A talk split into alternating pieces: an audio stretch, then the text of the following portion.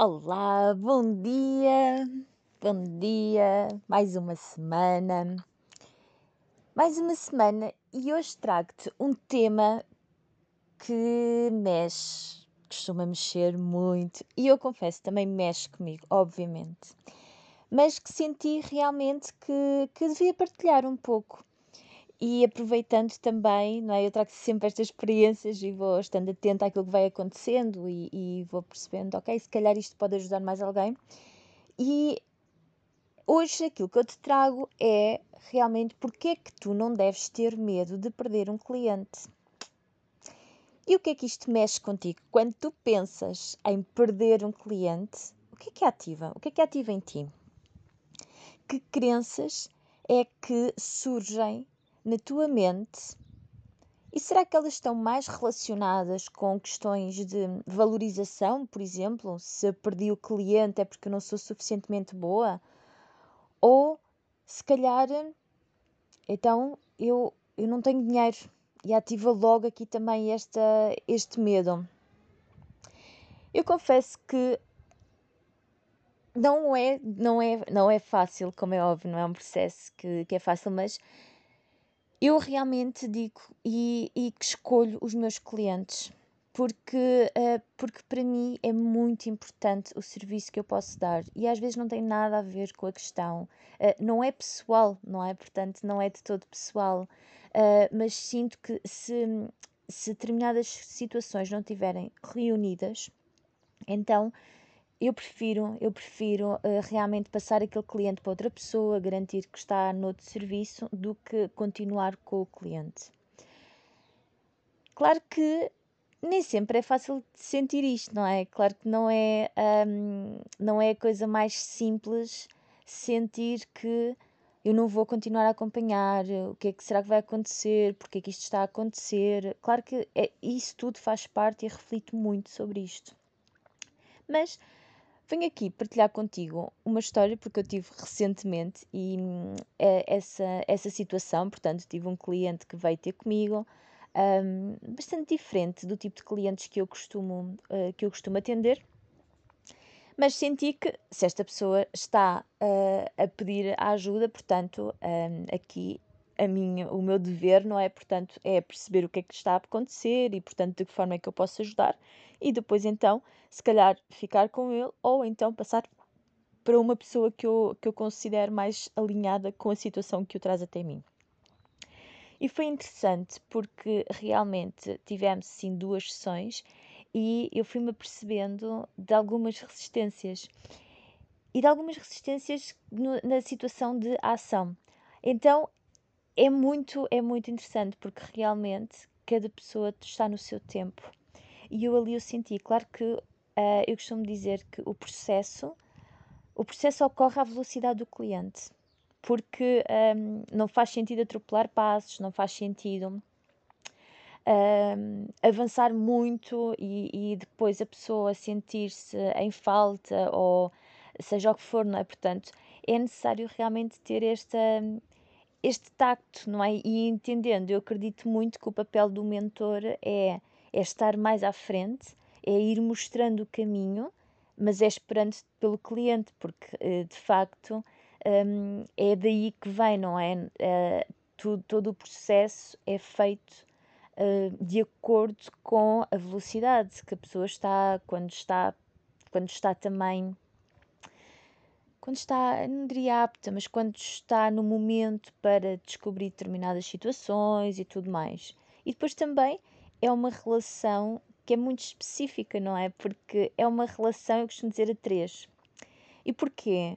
Porque não é o mentor, não é o terapeuta, uh, não é o psicólogo que, que faz uh, a magia, não é? Portanto, eu não consigo fazer nada se não for o cliente. E mesmo assim, o cliente pode estar a dar o seu melhor, eu posso estar a dar o meu melhor e não ser o tempo de, de descoberta de determinadas, in, determinados insights e realmente de determinadas oportunidades da vida que vão levar a pessoa a ir mais longe. Então aqui também conta a vida, não é? Portanto, nós somos co-criadores. Então uh, é realmente, na minha visão, esta relação a três. E às vezes há momentos da terapia em que, em que volta para trás, em que a pessoa quer desistir e que, se calhar, sem entender, esses são os momentos que são mais valiosos e que vão ser decisivos no avançar da situação. Mas tudo isso faz parte e tudo isso uh, é necessário. É necessário trabalhar e não conseguimos controlar. Então, uh, eu aqui, neste caso, aquilo que eu fui sentindo foi que eu fui partilhando um pouco do que é que poderia ser, de que forma é que iríamos trabalhar, e eu notei que quando eu, eu sugeri realmente fazer determinadas práticas, não é? Porque é uma sessão por semana, então não é ali que a pessoa muda a vida, a pessoa muda com, com aquilo que faz diariamente. Portanto, eu acredito muito que a minha função é capacitar o cliente.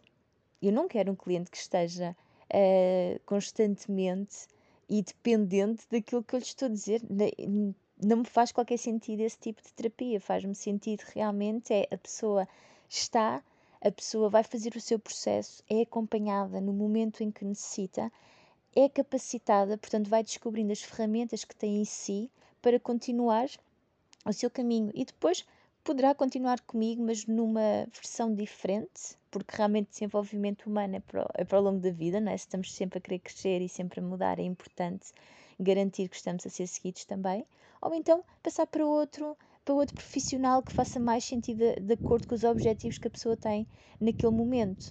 Então, um, realmente o incentivo sempre, sempre, sempre a fazer, um, a fazer práticas, portanto, porque realmente é a pessoa que é responsável pelo seu processo, caso contrário, nada acontece.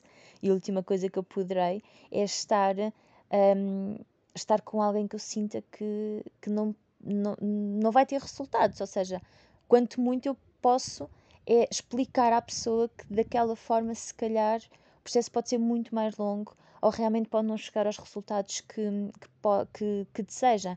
Portanto, para mim, esta transparência, esta verdade é algo fundamental.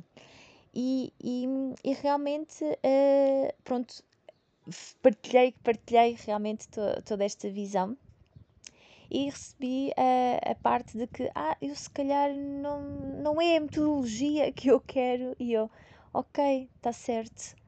Realmente dei aqui a oportunidade então para, numa sessão, obviamente gratuita, para explicar tudo isto, mas chegámos à conclusão que então seria melhor ir procurar outra pessoa. E está tudo bem, e está tudo bem, mas fez-me refletir aqui, realmente, quantas vezes nós de alguma forma, não é, pode surgir a frustração ou para algumas pessoas também, e se calhar eu já hum, no início, no início pode ter pensado mais nisto, não é, que é aquela situação de eu fiquei sem este cliente, logo fiquei sem dinheiro.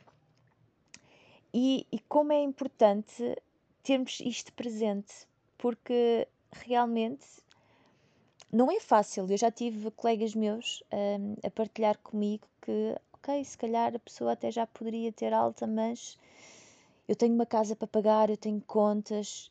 E claro que é legítimo, não é? Portanto, a pessoa também é humano.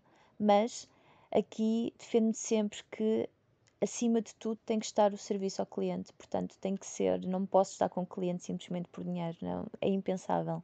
E fez-me refletir muito que quando nós estamos neste patamar, e que se calhar aqui pode ser diretamente, e imagina, estamos a falar do caso de, terapia, mas pode ser completamente distinto. Imagina, por exemplo, que tu uh, aceitas fazer determinado, determinado serviço ao cliente e tu sabes que se calhar não é tanto a tua onda, se calhar até te lembras de algum profissional que se calhar está completamente alinhado e que faria muito mais sentido.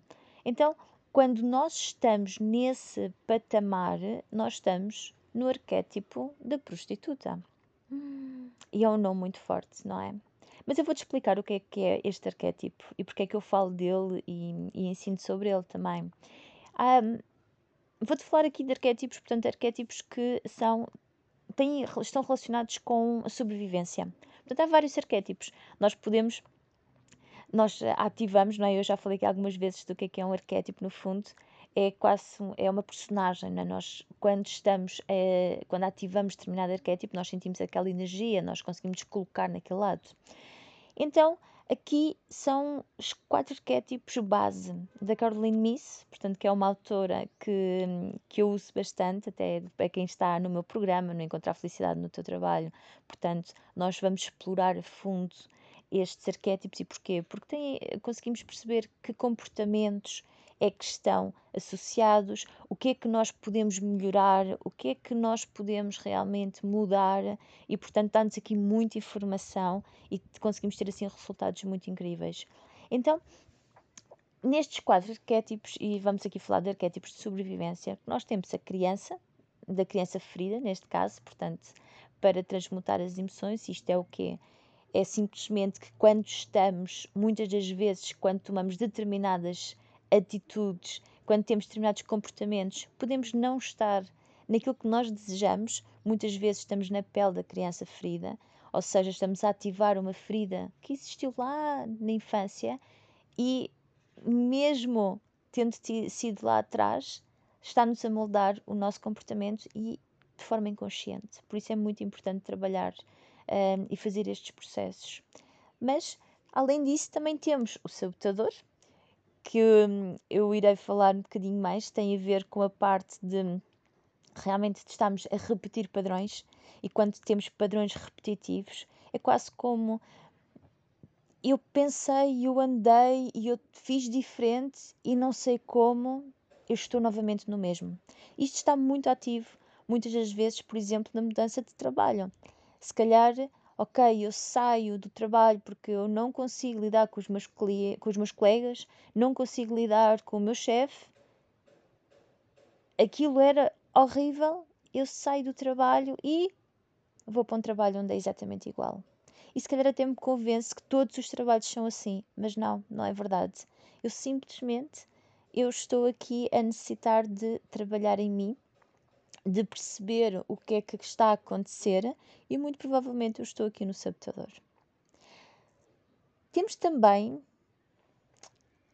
a parte da vítima, o arquétipo da vítima, que é o arquétipo da vítima é o quê?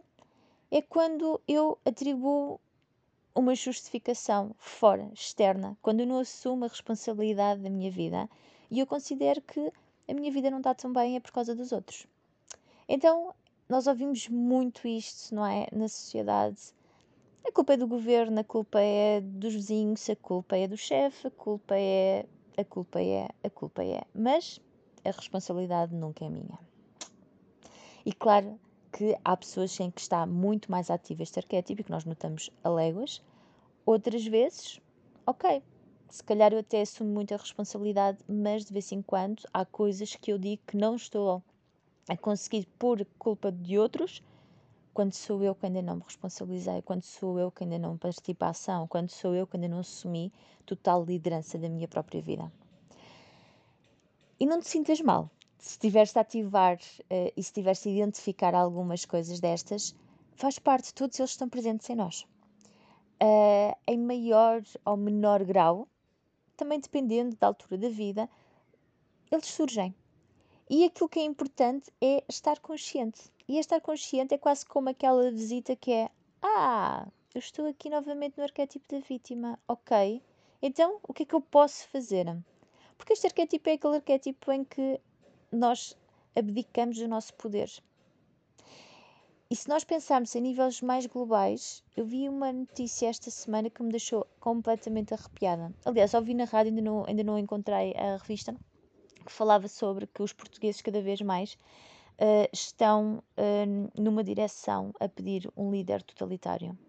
Isto arrepiou-me porquê? Porque basta nós olharmos para a nossa história e perceber as consequências de um líder totalitário, mas também me pergunto que é quando eu quero um tipo de liderança autoritário, o que é que acontece ao meu poder eu abdiquei do meu poder, eu abdiquei da minha vontade. Eu simplesmente estou a dizer a alguém: cuide de mim, faça, eu, eu sigo. Digam-me o que é para fazer da minha vida e eu faço. Onde é que está o poder pessoal aqui? Onde? Isto deixou-me bastante preocupada. Mas é realmente esta questão da vítima, do arquétipo da vítima, que é eu permito que os outros decidam por mim eu estou a abdicar dos meus direitos, eu estou a abdicar dos meus deveres. Então, é importante e é importante darmos conta realmente de quando estamos nestes arquétipos. Mas o arquétipo de prostituta é um arquétipo também que é muito, é muito peculiar. Porquê? Porque, para começar, eu acho que assim a palavra normalmente é forte, não é? Porque faz-nos assim pensar uh, o, que, o, quê? o que é que é isto, não é? Quase ofensivo. Mas o arquétipo de prostituta realmente acontece quando eu tomo decisões porque, com baseadas no medo, baseadas no, no, no, no não acreditar que a vida traz algo melhor para mim. É curioso, não é? Que é, eu quando trago isso, quando eu trago essa energia, é porque é porque eu, de alguma forma, eu não acredito que as coisas possam melhorar. Então, eu agarro-me àquilo que eu tenho. Eu sofro com aquilo que eu tenho. E até se calhar acredito que eu consiga controlar alguma coisa quando não conseguimos, não é? Portanto, neste caso, ou outro caso qualquer, se o cliente quiser ir embora, ele vai embora, independentemente de nós andarmos muito por ali, não é? Mas, por vezes, isto acontece. Então, eu fazia-te aqui esta sugestão. Olhas para a tua vida e perceberes que se há alguma coisa na tua vida que tu estás a deixar de fazer com medo, com medo da sobrevivência, com medo que as coisas não deem. É um arquétipo também que está associado às situações em que eu abdico dos meus valores. E por isso o nome da prostituta. É, por exemplo, estar num trabalho em que eu defendo que as pessoas não são números, mas eu estou numa grande empresa onde despedem a torta e a direito. Não querem saber de nada é quando eu acredito realmente numa posição e que me pedem para tomar outra e eu sigo. É, por exemplo, quando, um, quando pedem para fazer algo do qual eu não concordo, mas eu faço porque eu tenho medo de perder aquele trabalho. Então eu abdico dos meus valores. Eu abdico dos meus valores porque em prol de dinheiro em prol de segurança que eu acredito que aquilo me dê.